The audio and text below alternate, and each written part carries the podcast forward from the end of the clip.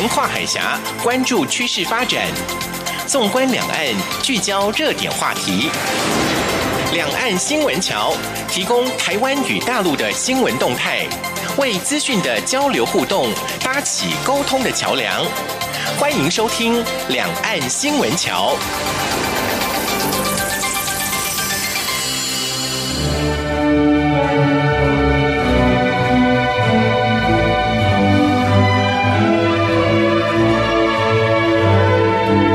各位听众朋友，您好，这里是中央广播电台两岸新闻桥，我是赵伟成。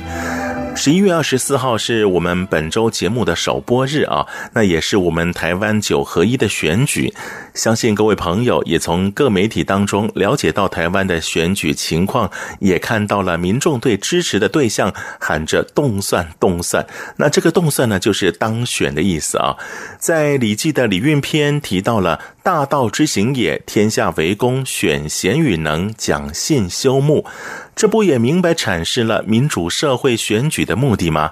台湾民众在选举制度下可以直接民选总统、民选国会，还有公投。那这是我们自由民主社会开放、全民监督政府施政和表现的重要时刻。今年的选举是台北市、新北市、桃园市、台中市、台南市、高雄市，也就是六都选出新的一届直辖市的市长、直辖市的议员、里长、山地原住民区长以及区民代表。并且由台湾的十一县三个市以及福建省两个县中选出新一届的县市长、县市议员、乡镇市长、乡镇市民代表、村长和里长。另外还有公民投票，我们有十项的公投案同时进行啊。那因此有人说今年的选举很紧绷，也有人说今年的选举很精彩。但是，不管是看热闹还是看门道，最终当选者就是要担负选民的托付和期待，为人民做事。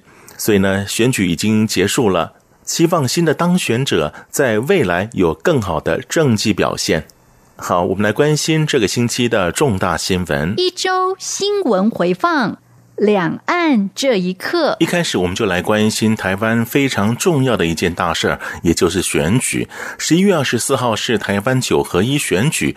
长期关注台湾以及两岸议题的四川省社科院政治学研究所研究员郭丹，受国立政治大学东亚研究所邀请，来台湾蹲点研究。二十号在正大东亚所举行讲座，谈对于这一次选举的观察。郭丹表示，对台湾地区选举的制度化、规范化趋势印象深刻。从二零一四年到今年的九合一选举，都可以发现，候选人以及民众较多关注的是民生议题，自律性也更强。郭丹指出，无论在台北或是高雄，造势场合结束后，民众会自发性清除垃圾、废弃文宣。候选人宣传时，也尽量避免制造过多垃圾。此外，台湾社会在历经选举竞争之后，仍然可以快速恢复理性，这些都显示了台湾社会发展趋于成熟。的确啊，因为台湾经过好几次的这个选举的洗练，都能够在激情过后恢复到正常的生活状态。毕竟选举是一时的，生活才是长久的。第五十五届金马奖十七号晚间揭晓，台湾电影勇得十一项奖项：动画长片、短片、女配角、新演员、最佳摄影、最佳剪辑、纪录片、原创音乐、原创歌曲、最佳女主角。中国大陆的电影呢，获得十四项的佳绩：最佳导演、最佳男主角、最佳剧情长片、最佳音效、最佳动作设计、最佳造型设计、最佳摄影、最佳新导演、最佳剧情短片。原原著剧本与改编剧本。那香港电影是获得了四项，有最佳动作设计、男配角、美术设计和视觉效果。不过在颁奖典礼发生了一段插曲，台湾导演傅瑜获得了最佳纪录片奖的得奖感言是被指涉为台独论，造成了后续风波，包含大陆影帝图们在之后颁奖时称中国台湾和两岸一家亲，这引发了网友的热议啊。那十九号港媒报道指出，大大陆下令抵制金马奖，中宣部已下达指令给大陆电影局，电影局已知会各大电影公司，所有合拍与大陆片一律不得报名参加金马奖。这个消息传开了之后呢，被我们台湾的官方和主办单位否认。文化部表示，经过洽询台北金马执行委员会，目前没有接获消息。那金马奖的执委会也称没有听说。陆委会认为，金马奖是华人电影界最具指标性的奖项和殊荣，是华语电影界相当可贵的资产，各界应该好好珍惜。所以欢迎中国大陆电影人未来持续来台参加金马奖，通过金马奖相互观摩切磋，促进彼此电影艺术创作的提升。国台办副主任龙明标二十号出席两岸佛教文化说法展的时候呢，他针对了媒体询问表示，假新闻很多。等于说是已经直接否认了这个传言。那中华广播电视节目制作商业同业公会理事长汪威江向国台办相关人士求证消息来源，国台办回应怎么可能？这也表示了国台办也否认了这个传言。好，那所以呢，明年的金马奖应该还是可以看到两岸三地的一些电影的交流了啊。接下来是亚太经合会的 APEC 消息，亚太经合会 APEC 领袖峰会十八号落幕，台湾 APEC 领袖代表张忠谋。当天下午举行了记者会，对于外界关心今年的双边成果，张忠谋表示，跟许多领袖都有蛮自然的互动，不止美国、日本、新加坡，至少有十几位领袖都有互动。不过他并没有谈到整个互动的内容，表示要低调。张忠谋说，因为没有其他人在场，不必有任何的人为装饰，这些自然互动都是非常友善而坦白。那媒体就问呢、是否跟大陆国家主席习近平有一些互动呢？张忠谋坦言也有，也是友善而坦白，所以互动是有，但是谈到内容是什么，真的是很低调啊，目前还没有得到进一步的消息。亚洲呢，有很多国家都有这个港口，那也促进了一些交流，当然还有一些经济的提升。那在之前新加坡召开的港口互联互通论坛当中呢，那也举行了二零一七年以及二零一八年亚太绿色港口奖励计划 CPAS 颁奖仪式。经过 CPAS 专家委员会的评审，APSN 理事会审议之后呢，最后选出了亚太绿色港口的名单。二零一七年获奖港口是，这是按照英文字首的顺序来排列的啊，并没有任何名次的这个表示。那就是马来西亚的名都鲁港，还有中国大陆的赤湾集装箱码头公司，还有马来西亚的柔佛港务局，菲律宾的巴达堰港。新加坡的新加坡港务公司，中国大陆的蛇口集装箱码头公司，以及越南的潭仓泰来港。那二零一八年获奖港口呢，也是一样的，按照英文字首的顺序啊，分别是泰国的曼谷港、新加坡的玉朗港，还有香港的启德邮轮码头、新加坡新加坡港，还有菲律宾的卡加延德奥罗港。以及中国大陆的厦门海润集装箱码头、台湾的台北港、中国大陆的上海国际港务公司上东装箱码头，最后是中国大陆的厦门远海集装箱码头。那刚刚所提到这些亚太港口，中国大陆占有蛮多的位置啊，这跟中国大陆的改革开放是有关系的。今年就正好是中国大陆改革开放四十周年，那么由官方主办的纪念活动“伟大的变革”庆祝改革开放四十周年大型展览，日前也在北京的中国国家博物院开幕。中共总书记习近平曾率领党内高层集体前往参观。展览也设立了和台湾有关的展区，陈列两岸交流互动的文件、照片还有影片。展区旁边还设置了台资企业产品展示柜，其中有昆山、厦门等地的台资企业生产的机器人、3D 摄影机、半导体设备以及碳纤维公路自行车等。这项展览连日来也吸引了许多大陆民众前往参观，人潮中呢也有一些零星的外籍人士。入内参观不但要安检，也要检验身份证件，所以看这个展览还蛮严格的啊。接下来这个信息呢，真的是要告诉大家特别特别的小心啊！也就是大陆非洲猪瘟的疫情呢，持续的蔓延。那行政院长赖清德二十二号在院会中指示，积极辅助养猪场的建置高温蒸煮设备，而且为了因应紧急处置大量猪只尸体的情况，各县市必须要提前规划掩埋地点。赖清德强调。防疫呢，就视同是作战，不容任何破口。他再度严正的要求农委会、财政部、海委会、陆委会、交通部、内政部等部会全力防堵，并指示农委会要求养猪场依生物安全条件具备防疫能量。除了持续加强边境检疫查缉，并强化民众防疫的知识外，经济部和通传会也将加强对电商网购进行相关的法规宣导。以及主动的管控作为，避免网购通路成为防疫漏洞。农委会也规划十二月二十一号举行全台湾的防疫演练，加强台湾的防疫能力。好，这个呢真的是要特别小心了，尤其这个年节也快到了啊。那如果这些感染到非洲猪瘟疫情的肉品到处流窜的话呢，那真的是影响很大。听说最近日本呢，他们也有两起猪瘟的疫情案件了，所以呢，真的是不得不小心。前阵子，中国商务部发布针对原产台湾的立式加工中心机启动反倾销立案调查，台湾厂确定由永进机械。协宏工业以及台湾贺可等三家业者列入第二阶段抽样调查对象。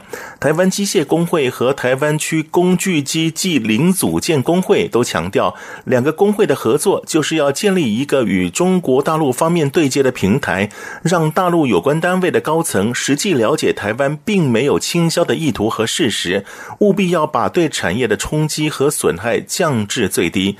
而十二月三号在厦门召开的两岸机械工业交流会，两个工会也将与中国机械工业联合会就反倾销调查进行说明与沟通。接下来这个消息呢，也是对游戏产业可能也会产生一些冲击的啊。中国是全球最大的游戏市场之一，二零一七年中国游戏产业总收入超过了人民币两千亿元。但是呢，在今年中国广电总局啊，在四月起呢，无预警的冻结游戏版号审查之后，游戏业进入了像寒冬一样的这个状态了啊。原先业内预期年底将有望重启版号审批，但是十月底传出原开放海外游戏厂商申请版号的绿色通道也封闭了，让整个市场的气氛降到了冰点啊。那中国最大的游戏厂商腾讯为了寻求出路，在日前也宣布了将和 C 旗下游戏事业 Garena 合作，让腾讯游戏可以经过 Garena 在台湾、印尼、泰国、菲律宾、马来西亚以及新加坡发行至少五年期间间。至于台湾厂商受到版号冻结影响的，主要为游戏研发商，包括了大宇资、宇俊、宏玉科技等。近期他们也开始调整策略。继续来关心的是文教还有文艺方面的信息。第八届海峡两岸教师教育高峰论坛十七号在台北市立大学举行，由台湾教育大学系统、中华民国师范教育学会以及中国大陆广东省岭南师范学院联合办理。这一次的论坛主旨在搭建两岸教师的交流平台，而且大学社会责任也是我们教育部从二零一七年起支持并鼓励各大学推动的政策蓝图。那也希望借这样的一个机会，共聚学者们一起来探讨大学的功能，从各校校长以及师长们的丰富办学以及教学经验，共同思考大学除了作育英才、传道授业之外，在拥有知识和人才的学术环境中，如何观察社会所需，订立目标，将这个能量和资本延伸到社会，担负起社会责任。所以这一次论坛的主题就定为“大学社会责任与创新经营”。会中由台北市立大学戴霞玲校长、台中教育大学王如哲校长、屏东大学王龙仁副校长、台北海洋科技大学唐彦博校长以及龙华科技大学。葛自祥校长针对这个议题分享大学校务经营心得，从实务上提出如何结合校务目标、整合师生能量，连结在地的资源，推动大学和社区、民间组织或是非营利组织之间的跨领域合作，实践大学社会责任。而广东技术师范学院黄威教授、广东第二师范学院教育学院周峰院长、华南师范大学教育信息技术学院陈教授。寒山师范学院教育科学学院王桂林院长也针对了师范教育的责任、课程的设计以及师资的培育，探讨大学社会责任与人才创新经营的理念。继续这个消息呢，是由台湾禅意画会和香港画院共同主办的群贤毕。至二零一八海峡两岸书画名家展十五号已经温馨的圆满结束，而这个展览呢，是由台湾禅意画会会长蔡丰明艺术家和香港画院院长吴先红主持，并在活动会上致辞时表示，台湾禅意画会会长蔡丰明是杰出的艺术家，对促进两岸艺术文化交流以及增进民间友谊有重大的贡献。因此，决定在深圳成立蔡丰明艺术中心，以加强两岸良性互动和艺术家彼此间更多更好的学术研讨和交流。另外呢，在北京也有类似这样的一个活动啊，汉末禅韵圆融之美，海峡两岸佛教文化书法展，二十号在北京中国国家博物馆开幕。开幕式包含海峡经济科技合作中心主任王斌。中国国家博物院副馆长谢小泉、台湾佛光山北京光中文教馆副执行长惠中等人也都上台致辞，展出有七十位两岸佛教人士和书法家的近百幅作品，其中包含了弘一法师和星云大师、韦觉老和尚，还有佛教领袖赵朴初的墨宝。这次的展览由中国佛教书法和美术家协会担任指导单位。国台办旗下的海峡经济科技合作中心主办，中国艺术研究院宗教艺术研究中心、佛光山文教基金会、台湾中国文物协会一同协办。展出时间就是到本月的二十四号。那这段时间呢，两岸的佛教界人士和专家学者也都举办了佛教文化与书法艺术研讨会，探讨如何深化两岸的文化交流。接下来呢，这是一个大学生的创新创业的比赛啊！二零一八年第五届粤港澳台大学生创新创业大赛台湾赛区决赛，二十一号在嘉南药理科技大学会议厅举行。这个赛事呢，是从七月二号就已经启动了啊！那这段时间以来，得到了香港、澳门、台湾、广东等地各大专院校积极响应和大力的支持。那这个比赛是由广州台湾青年年之家郑明佳会长来主办，还有迦南药理大学和国际总裁商开协会总会长宋祥宇共同协办。获得本次决赛的项目将会在二十九号的大赛总决赛中，与来自港澳台的优秀项目同场竞技，选出本次大赛的最终名次，最高奖金人民币十万元。以上呢是这个星期的重大新闻。那我想呢，台湾这段时间选举也够激情了啊！安排的是跟圣诞节有关系的音乐，或许呢可以净化一下心灵。再过一个月就是圣诞节了，我们也感受这个气氛吧。稍后呢，为您进行的是热点聚焦栏目。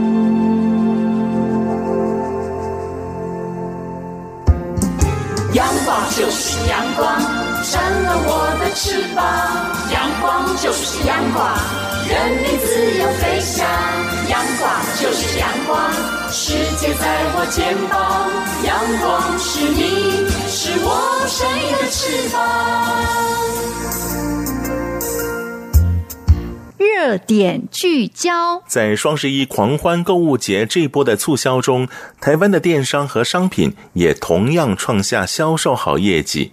但是在促销浪潮中，除了让消费者可以用优惠价格买到优质商品外，企业主是否也让消费者加深对企业的品牌印象以及台湾 MIT 的产品质量呢？而有些退出大陆市场的台湾品牌，少了大陆电商通路平台所引发的关注程度，他们要如何调整策略，才能开创出新的气象？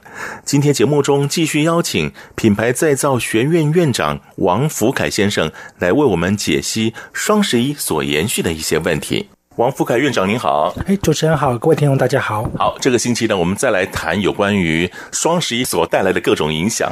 其实我想提到这种促销啊，什么购物节啊，中外都有，中外皆然哈。上次您提到这个年终的时候啊，什么周年庆啊，那你看这过年快到，可能春节又有一波了嘛，对不对？美国也有，像那黑色星期五啊、感恩节之类的，也都是造成这个消费者的疯狂抢购啊。不过，我想每种商品呢，在这种所谓的促销当中，如何凸显自己的品牌来吸引消费者，这是不是各种企业他们在努力做的事情呢？呃，其实当然，如果以回到在这些节庆里面，呃，在西方最成熟的哦，就是耶诞节的节庆促销。嗯、那所以其实从大概十月中，好，那像我自己也分享了几支从十月中这个第一个打头阵的这些百货公司的广告，那其实都可以发现，他们开始营造一种氛围。例如，有的非常强调他自己的百货公司是欢愉感，嗯、所以他的整个广告拍出来非常的丰丰盛啊、澎湃啊。那有的非常强调是情感连接，好，所以说他可能在广告里面就开始诉求，就是你要去回想你的家人，你要去回想你过去有很多生活当中的美好。那当然。这些他都在做一件事情，就是不要让节庆只剩下了折扣跟优惠。嗯嗯，他让消费者去产生一个行为反应，是我透过这个节庆认识这个品牌背后，他可能想要传达什么，以及他跟这个节庆的连接。嗯，好，所以其实事实上品牌在善用节庆的时候，它是可以做到这些事情的。嗯，可是我知道有些国际大品牌、大名牌这种什么专柜啊，不促销也不降价的啊，那他们是。是以什么理由来让自己这个品牌可以继续持续下去的呢？其实说真的，因为主持人刚刚之前有些人这个问过这个问题，那我就稍微回应一下。其实没有品牌真正能够做到不促销。哦，呃，我举例好了，今天你说像 LV 啊，或者是 Burberry 这些国际精品。其实事实上，当您今天就回头看，说它有没有一些特定的优惠，例如说给会员哦，当然这也算，当然对，哦、对。当他给会员的时候，当然可能我们也都买不到，例如说他要买到 一一几百万才叫做会员的时候。那当然，它就会有一个可能是我们举叫叫做保固的服务，好，特别保固服务，好，或者是说它的新品的优先选购权。是，可是其实它这些的面向，它都只是在保护它当下的一个行为，就是品牌不要受损。可是如果今天你说，哎，它永远就是不把它的库存品出清掉，可能吗？不可能。所以其实像美国有些 Outlet 店，它就会专门有一些所谓的精品的折扣在促销上。那还有一个层面是，它通常会跟通路合作。做，所以例如可能在他的店里面，不见得直接有折扣。可是我今天我买整个百货公司，我买满三万五万，我百货公司给予你的一个折扣优惠，那他们之间其实有所谓的一个合作协议，那它也是一个折扣的层面。好，所以其实说真的，就以现在这个情况来讲，几乎不可能有品牌是真的不做促销或折扣或优惠，但是它有可能是不常做。好，或者是它应用的层面是不是只有在金额上面？这是有的。对，所以呢，除了降价之外，其他的一些比较细微的服务也都算是促销的一种方式了。是是，所以说，像我们刚刚讲到，有些高级车，今天你说可能你要去买一部这个五六十万的车，他不送一个什么天窗给你啊，哦，不送你一个什么这个我们讲到这个玻璃贴啊，好像似乎不行。可是你要去买一部两千万的车，说真的。在全世界可能就只有这么多人买得起，那他还是不是要给一些优惠？他不需要在金额上给优惠，可是他一定有些额外的服务是很多人做不到的。好，所以说这种额外的服务，它其实还是有一个价格。那对于他的回购的消费者，例如说我可能爸爸买了，小孩子想买，或家里第二台车，他还是会在这个部分上面给予一些相对的条件。最明显是会员机制，啊，会员机制里面的特殊服务，好，跟特殊的这个回购优惠这个部分。是，那可不可以告诉我们，就在台湾，您的印象当中有哪些品牌是经过促销之后，业绩真的成长，而且呢引起更多的回响？呃，其实如果以台湾在地的品牌，我们必须要说，以百货公司的这个星光三月，好、嗯，跟 SOGO 这两个在百货系统里面是最明显的，嗯、也就是他们几乎在整年的业绩里面，和他在所谓的周年庆的业绩的占比，几乎可以说是呃三分之一到一半，也就是在这个特定节气，它有非常高的一个占比。嗯、好，那当然还有一些比较这个中小型的品牌，例如说像服饰类的品牌，好，其实也都有。可是其实我们会比较喜欢着重在是百货类，嗯，因为百货类相对来讲，它会投入的资源是很明显，必须要透过促销才能够达成。因为大部分当然有有这么多的这个专柜的时候，那专柜的业绩是不是能够同时被提升，而不是只有单一的被提升，就要透过这种总体性的节庆促销。哦，是，哎，那有没有促销不成功的、失败的？有没有这样的一个案例呢？主持人既然问了呢，那我就稍微提一下，有一个台湾的本土的这个服饰品牌。Uh. 好，那当然，其实应该这样讲，它也受到了一个很明显的国际市场的影响。Uh. 那大概可能大家有印象，在这三四年前开始，包含了 Zara、H&M 这些品牌进到台湾来。其实，在那之前呢，我们刚刚讲这个本土的服饰品牌，它其实有很多的门市，它的促销其实并没有做这么频繁。所以它其实，在以前的价格跟它的这个定位上，消费者还是会把它当做是中间，不能说偏上，但至少是中间以上一点。可是呢，当他开始发现说它的库存量大幅度增加，它的促销非常明显的提升，所以常常会打到什么三件五折啊，两件三折啊，好，这种甚至它的 outlet 都已经降到这个最低价，嗯，真的打到骨折了。是是，但是呢，当他打到骨折的时候呢，消费者其实并没有因为它骨折疼惜它，因为我们回到一个现实嘛。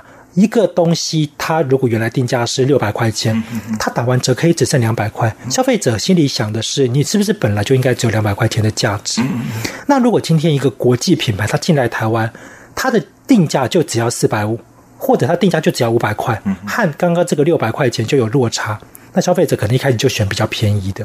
好，那最后一层就是有一些国际品牌，像 Zara，它进来说不定本来定价一千，它也一样会打折。当他打完折剩六百，跟你的六百比起来，消费者觉得好像似乎国际品牌比较值得信任。嗯哼，所以我们刚刚讲这个，其实国内的服饰品牌，它受了这个影响，就是打折不但没有替它带来长期的帮助，甚至反而导致它的品牌的形象是跟着衰退的。嗯嗯，哇，所以促销。不管怎么操作，也不要说巴望一定会成功的。是，因为其实只要是设计促销方案，我们都必须考量到一点，就是说，它最终都一定是短期效应。好，那短期效应带来的结果会是什么？我们现在有一批新产品，消费者没有购买过、使用过，这个短期效应，消费者马上买了，那就算它比较便宜，可是你过一段时间你恢复原价。那就没有问题了，因为消费者还是会愿意支持你。嗯。可是如果说今天要是你长期就是用折扣优惠去吸引消费者，消费者不再愿意用原价购买，那你接下来你要再推出新产品拉高价格，或者是你自己的产品你不愿意特价了。那都可能会造成你的业绩大幅度衰退。嗯嗯，所以呢，这个促销 应该怎么样来来拿捏，怎么样来操作呢？就是说它能够达到一个销售的目的，业绩长虹嘛，对不对？然后呢，消费者也满意，这个是双赢的事情啊。这个要怎么来做？其实我很喜欢举一个例子，就是可口可乐。其实就一般大部分的年轻人啊，喝可口可乐会真的因为这罐有打折没有打折去购买它吗？其实比例是偏低的，真的是比较少哈。所以，例如说，像如果我今天真的好想喝可乐，我也会想说，我平常因为它比较甜啊，不会每天去买它，所以我可能看到便利商店一罐二十块、二十五块，我就买了，就没有关系嘛。啊，或者是说，哎，有时候大家一群人要聚餐啊，可能就一手就拿了，它的这个价格其实相对来说是在未经过折扣的情况之下就可以达成交易。那再来，他开始需要去做到一些特定优惠的时候，例如说，哎，我送赠品。我原价不要去破坏它，我额外送赠品，所以我额外送赠品这个动作就可以维持住。例如说，他可能会送一个呃熊，好像耶诞节送熊啊，或者是送一些这个铁盒。那虽然消费者获得额外赠品，但消费者却没有减少他的实际购买金额。好，那当然，甚至他还有一些东西更贵。例如他的限量品。嗯，这这一点其实就是很多品牌其实比较梦寐以求。我一罐可乐原来卖二十块，它瓶子比较漂亮，瓶子是什么限量？像我最近买了一个瓶子，哈，就是诶，在超商刚好看到了，我居然花了快一百块买它。就就是其实你最后会不会喝那瓶可乐都不重要了，可是你却花了一百块买了一瓶可乐。是，这就是相对来说，如何不让品牌在促销的情况之下被破坏，它又能够用别的方式去提升它的品牌价值的。嗯，是了解。那促销呢？Promotion 呢是一个行销手法的一种组合之一了啊。那到底呢，在整个产品的营销的部分，应该怎么样来进行？是不是应该在品质或者在所谓的产品的这个本质上着手呢？我们先休息一下，稍后呢，我们再来请王福凯院长来告诉我们。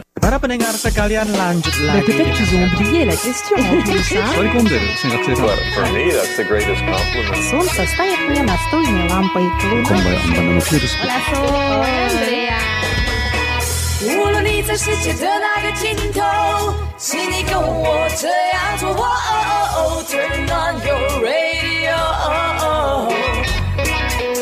阳光。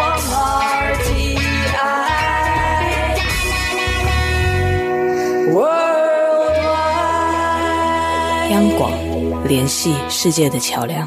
听众朋友，这里是中央广播电台两岸新闻桥，我是赵伟成。节目当中，我们邀请到这位来宾是品牌再造学院院长王福凯先生。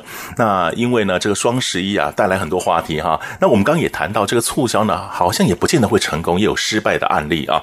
但是整个促销来讲，有人说，那就是一个花招嘛，那根本就是在玩弄消费者。可是我们持平来讲，商业活动啊，应该是在整个经济成长过程当中必要的一个环节。所谓的促销呢，不过是一种手法而已嘛。不过我们对于产品的需求，我相信现在的消费者已经进步到对品质的要求应该是蛮高的，不会因为一些呃花招蒙上眼睛胡乱的购物了。所以我们在谈这个促销的过程当中啊，是不是也应该回到品牌本身呢？呃，其实我们通常会讲说，如果今天品牌在考量促销跟它的品牌价值之间，其实最明显的一个策略的整体规划就是用年度计划。那当然，年度计划它控制在一年当中，例如我有几个促销的时间点，或者是我有多少的促销会让我的消费者必须要提升业绩的必要性。那当然，其他的时间你就可以不必。一定非要有促销这个项目啊，例如说你做广告的宣传，它是不是也是一个啊？或者是说，诶，我用新闻的报道啊，我用媒体的力量去增加消费者认同，甚至呢，我们举办大型的体验活动。好，甚至呢是这个事件行销活动，消费者参与等等，那都是。所以，当你把整年度的计划拉出来的时候，它比较可以去平衡在促销与品牌原有的形象维持之间的这些各工具的这个力道。因为在中国大陆有很多的平台啊，的确它是不管是消费者啊，或是媒体。都是一个非常吸睛的一个 让人关注的平台哈。那如果有一些台商或是我们台湾的一些产品能够在大陆上架的话呢，的确也会受到注意哦。不过，我想之前节目当中我们也曾经提到了，台湾的品牌有些。都已经要退退守回台湾了嘛，对不对？那这样的话，是不是也会失去关注度呢？还是我们不要妄自菲薄？MIT 这三个英文字啊，带给很多人的对于他的信任感是很大的哈。所以您觉得，就是说，在退守台湾之后，没有中国这两个字的品牌的时候，我们会更好做呢？还是其实应该要步步为营？应该怎么样来经营会比较好一些？其实刚刚主持人提到 MIT 这个关键关键词了。其实今天退守台湾这件事情，对于台湾品牌来说，那应该不会是一个长期的结果，应该也只是一个转进，或者是我们讲到的一个短期策略。任何一个成功的品牌，不管今天它是在国际上面符合国际的这个品牌评估标准，啊，还是说在这个我们看到大部分的大市场当中，它占一席之地。以台湾的市场来说，是绝对不够去支撑的。有很少会听到说，哎，你认识瑞典的哪一个在地品牌？它在全球非常有名，这是不太容易的。但是呢，如果今天从台湾的品牌在台湾生产，它能够做到台湾生产，它又能够去维持品质跟它的既有的一些品牌形象。他在下一次要出发的时候，他其实重新回到包含我们看到的像日本市场啊，或者是他真想进军在这个欧美，不是没有机会哦。但其实这也是一个相对的问题，因为记得在前前前一阵子，这个也跟主持人在节目上面聊过，其实中美贸易战在这件事情当中，台湾受的伤害，呃，我看接下来的发展其实还比当时还要再更稍微严重一点。那。当你今天台湾的产品在台湾生产，第一个现实问题是台湾的成本是很高的。嗯哼，那我们要把它出口到，例如说可能美国去，但是如果今天像中美贸易战，美国真的买单的是台湾吗？其实可能买单的更是在美国生产，嗯嗯，所以是不是甚至台湾品牌要考虑的是我要在美国设厂，嗯嗯，好，那这是个这就是一个另外一个更现实，就是它又不是 MIT 了，嗯嗯，那这所有的背后还是回到那台湾这个品牌，好，这些品牌我们到底营造出了什么样的世界氛围跟价值？这一点其实，在现在台湾好多品牌都在探索的问题，嗯嗯嗯，所以接下来。退守台湾之后的这些品牌，没有中国的平台，或是没有中国这两个字的这个笼罩的话，呃，您您觉得是好还是坏？嗯，如果我觉得以短时间来看，在这个短期当中，其实一定会有相当的影响。嗯嗯，终究，例如说我们讲电脑好了，台湾的品牌，尤其是在两年前、三年前，呃，在这个双十一的时候，这个业绩是真的有得到被提升。嗯，可是反过来讲，现在当不管它在台湾生产。还是在中国生产，它未来都只能够以台湾为主要市场。嗯，那其实就是真的相对它的这个市占率会被衰退。这样说我们可以看到，像这个宏基或华硕在美国、在欧洲都曾经有过还不错的成果了。嗯，但是在这几年，包含了各国的保护主义，尤其是美国保护主义之下，好，那美国自己的品牌大量兴起，那欧洲有很多的不同的选择，所以。这件事情，我们虽然说短时间它一定会受到影响，可是长时间就要看各品牌自己的战略。嗯，他如果要是决定要这个就以台湾为基地来做发展，那它的下一步就要非常强调台湾文化、台湾价值跟它的品牌连接。嗯，但如果它还是以这个世界为市场，嗯，那它得重新去思考：我为什么过去这个市场打了十几二十年，我的这个成果就只有这样？难道它离开中国市场，突然之间会在美国或者是在欧洲市场突然之间大幅度提升吗？嗯，好，这是。这个很大的这个必须考量的问题，其实有很多的商业设计啊，就如同媒体所报道的，我们很多台湾的学生，台湾的一些设计家到德国到哪里都得到非常好的成绩嘛。转换成商品之后，如果是因为中美贸易之战，然后呢，也因为整个国际情势的关系，那我们的底子是还有的。问题就是说，那我们如何再让？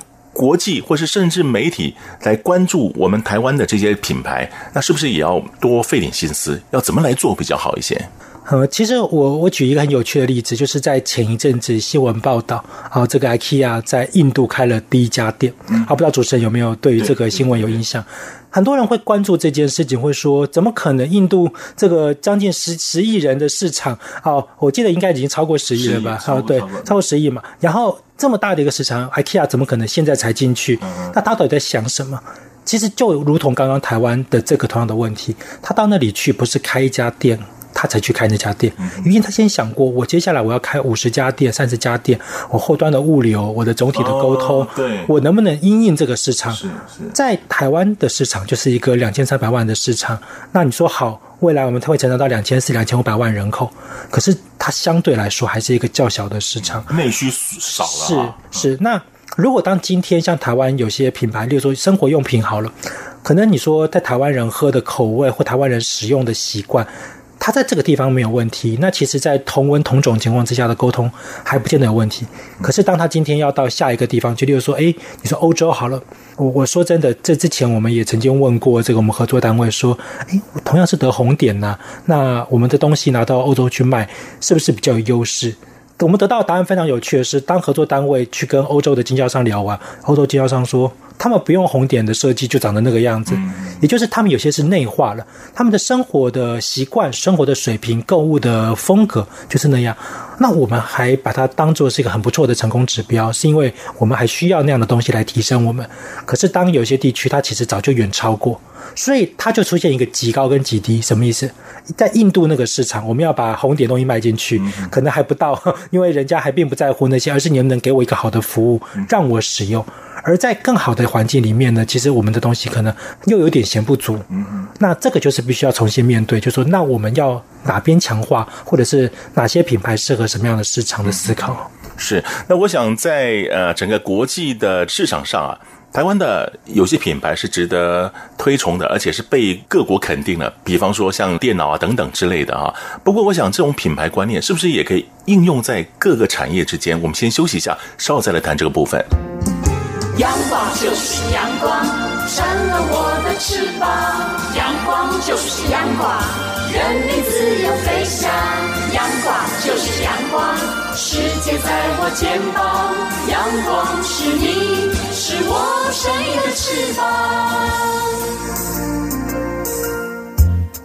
听众朋友，这里是中央广播电台两岸新闻桥，我是赵伟成。节目当中邀请到这位来宾是品牌再造学院院长王福凯先生。那提到了台湾，有很多外国朋友说：“哇，你们电脑很有名啊，你们台北什么商场啊，那边可以买到笔电啊等等。”在他们国家，比方说像有些中南美洲，他们对于这个方面可能也没有生产或怎么样，对于台湾的这个电脑是非常能够接受的哈。很多人对于台湾那还有什么印象？是设计吗？还是说文创啊等等之类的啊？那既有的这个给人印象是好的，我们当然非常高兴。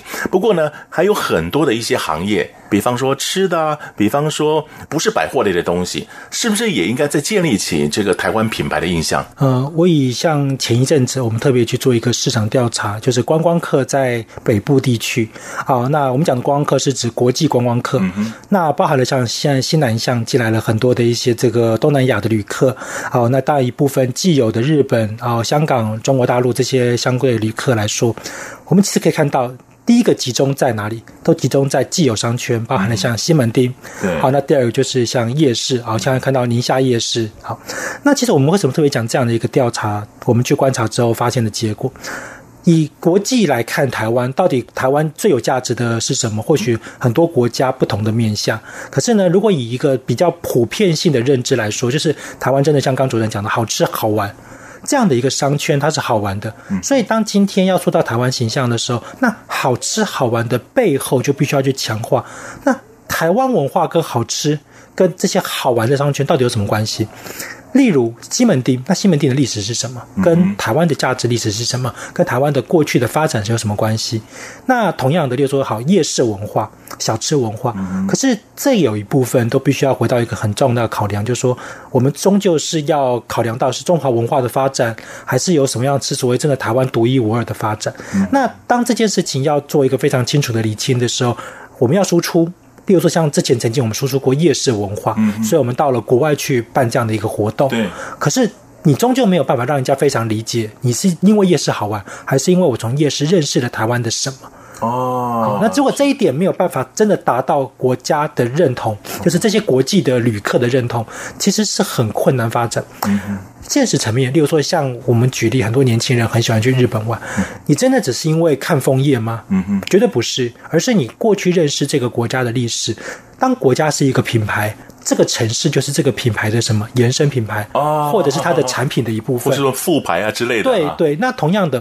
对于宁夏夜市，对于我们看到的这个西门町，它就是一个区域型的品牌。可是，当人家要对台湾有价值的时候，才能够带动的这些事情，不论是来台湾观光啊，或者是他要走出去，这都是一样的道理。就是最后还是得回归到那这个品牌核心，也就是台湾，跟它更上位的。文化是什么？它的背景到底该发展什么为主题？嗯，所以，这个不管任何产业怎么样来发展，各个产业的品牌是上下连贯的，跟我们整个台湾是有关系的。啊，是。呃，以我在之前的一个分享当中，当然这个我讲过几次，我说我很喜欢一支广告。那其实事实上它是这个 Volvo 的广告。他在广告里面呢，他不去谈他的车子做得好不好，他就是非常清楚的，就是放瑞典国歌。当，我们知道，就是说像这种广告，它其实有很浓、很浓厚的这种国族意识。谁做过？可口可乐也做过。可口可乐它曾经就是一样的，在广告里面各个种族啊大融合，然后最后放了美国国歌。他们都在做什么？就是让人家相信这个品牌的核心是来自于某一个国家的精神。嗯嗯，不见得那个还这个品牌还是那个国家专属，因为其实我们都知道，包含了被买啊，v o v o 它早就已经换手好几次。可是。这支广告并不是很旧的，而是在这几年做的。所以我们常常在讲，就是说，今天同样的台湾这些品牌，如果我们永远都要去说，哎，我们有台积电很光荣，可是有没有多少人知道台积电其实有很高的比例是外资？好，那同样的，那台湾现在现有这些还拥有很高的，包含这个主事者啊，或者台湾人支持的品牌，那它的精神、它的品牌价值，如果要是往上拉，那到底是什么？嗯嗯。好，如果你说，哎，我就要做一个好的产品，嗯，苹果也可以说它做一个好的产品呢。那联想它也可以做一个好的产品，大家都做一个好的产品，那谁做了真的更有比较高的价值？至少苹果会很骄傲的说：“我就是个美国品牌。”因为川普是这么说的嘛。对，那那那至于说你问华为啊，或者是你去问小米，他们也必须要很清楚的说他们是中国品牌。嗯嗯。那我们台湾的品牌要如何去骄傲说这件事情，其实是可以做到。嗯，但。必须去思考该怎么说，所以这么一说，从上到下，从里到外，这个品牌建立可能牵扯的关系还挺大的。不要因为一时受到关注而呃迷失自己而满足，反而是应该更长远的路来走嘛，对不对啊？那不管是企业也好，不管是我们政府也好，在两岸的沟通过程当中啊，这个品牌的重要性可见是非常重要的一件事情哈。那我们要怎么来做这个品牌？品牌它包含哪些元素？可不可以给我们听众朋友一些什么样的建议？OK，呃，其实我们用人来思考，人有内在跟外在，一个人有姓名，所以品牌最基本的识别元素当中就是有姓名跟你的外向，好，你的这个长相。你的形象，这是一个最基本的，所以我们看到外部有品牌名称，好，品牌形象、品牌识别。那内部其实就是我们看不到的，比如说你的个性怎么样，嗯，好，你的理念是什么，你的想法是什么，所以包含了品牌精神、品牌文化。那这两者对于。大市场当中，就是对别人的眼中，你有没有价值嘛？好，例如说，哎，你觉得说哇，我们赵主持人哇，这个非常非常的帅，非常的棒，就是有价值的人。嗯。那另外一个层面就是，哎，例如说某某某，你平常你都无所事事啊，你都不去工作啊，你也没有为社会有贡献，就是没有价值。哦。好，所以我们一样的道理哦，刚刚讲到的，就是说你要去建立一个品牌，或你要去沟通一个品牌，从外部人家认识认识你的名字，那看你的样子，知不知道是你？好，这就是第一层面。第二个层面，当你去谈论你自己的想法，当你去谈论你的理念，或者是你在做的事情的时候，你是不是真的有做出一个有价值的事情？就是在你内在的部分。好，那你这两件事情你都要能够达到比较好的沟通嘛？好，那当然。至于说你本来就是一个什么什么人，但你硬要假扮成另外一个人，那就很奇怪。例如很多的这个早期的品牌都说：“哎，你看我是一个台湾品牌，可是我是欧洲，我有欧洲的形象。”那这有点特别。但是呢，你为什么要这么讲？除非你是混血儿，或者说，哎，你是新住民。好，那不然其实那么做就会让人家觉得你是混乱，所以尽量避免这个你的购买者了解你这个问题在哪里。好，就是能够清楚的判定你是谁，这是最重要的。是，所以品牌不能模糊掉，要第一眼的感觉就知道你就是你，对不对？这个品牌就是这个品牌，不会有别的联想了哈。好，那我想从上个星期到这个礼拜，我们所谈到就都是因为这双十一所带来的一些效应啊。它虽然是一个成功的一个促销活动，相对也带动了经济嘛，对不对？不过我想。其实我们是不是也可以也搞一个什么样的呃所谓的购物节？这个购物节呢，可能是必须大家有共同的共识，然后呢一起来推动的嘛啊。那是不是最后呢，给我们听众朋友或者对于我们这个话题有什么样的建议呢？OK，呃，如果今天我们的听众是业者，好，那我们最大的建议就是，呃，对每个品牌来说，要做这一个节庆或者设计一个回馈方案给消费者，其实是相当不错的一个选项。但是你要先问说，那对于你所设计的节庆跟促销方案，消费者为什么会真的感动？双十一回归到了一个根本，就是消费者他在过去对于其他节庆的不满足，可是当他成熟之后，消费者他接下来对他的不满足，会不会营造出这个新的节庆出现？说不定会。好，所以说。对品牌来讲，设计促销方案跟这个所谓的节庆活动是必要的。那一般消费者来说，呃，今天这样的一个风潮，你是要去跟着它，然后呢，盲目的去购买，还是说，哎，其实你很有主观，你都完全是不理会？其实我觉得也都不必这么刻意。也就是当你有需要的时候，它正好时间到了，它多给了你一个选择。但当你不必要的时候，你也没有这个为了要这个折扣而浪费了这样的一个时间跟你的这个金钱。好，那我们也非常感谢品牌再造学院院长王福凯先生这两个星期对于购物节给予我们很多的一些分析见解跟看法，感谢您。哎，谢谢主持人，听众朋友，我们先休息一会儿，稍后呢再回到两岸新闻桥。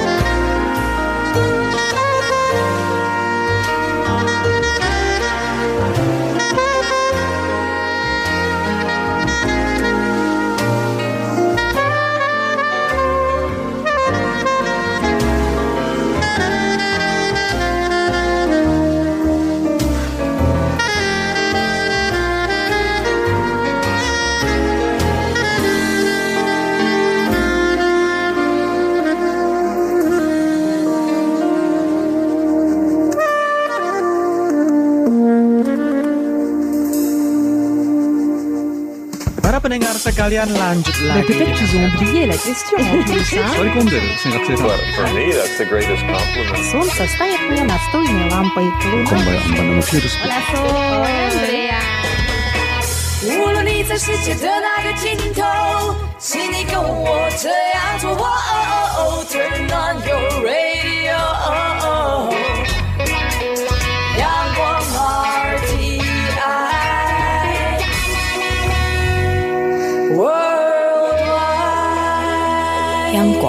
联系世界的桥梁。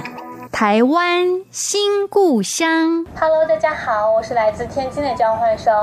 这次呢是我第一次来台湾，我觉得台湾带给我更多的是那种自在和悠闲。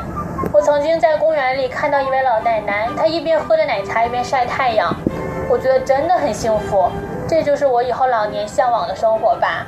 借着这次交换生的机会呢，我也去了很多地方，做了很多以前想做的事情，比如说潜水，尤其是在太平洋里面潜水，海真的特别蓝，鱼真的太美了。我现在想想，我都觉得很满足，很幸福。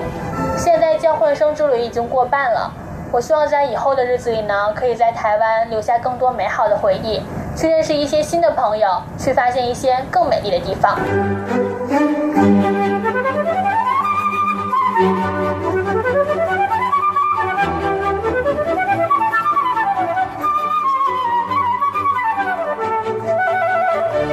其实年轻就应该多尝试，多去挑战啊。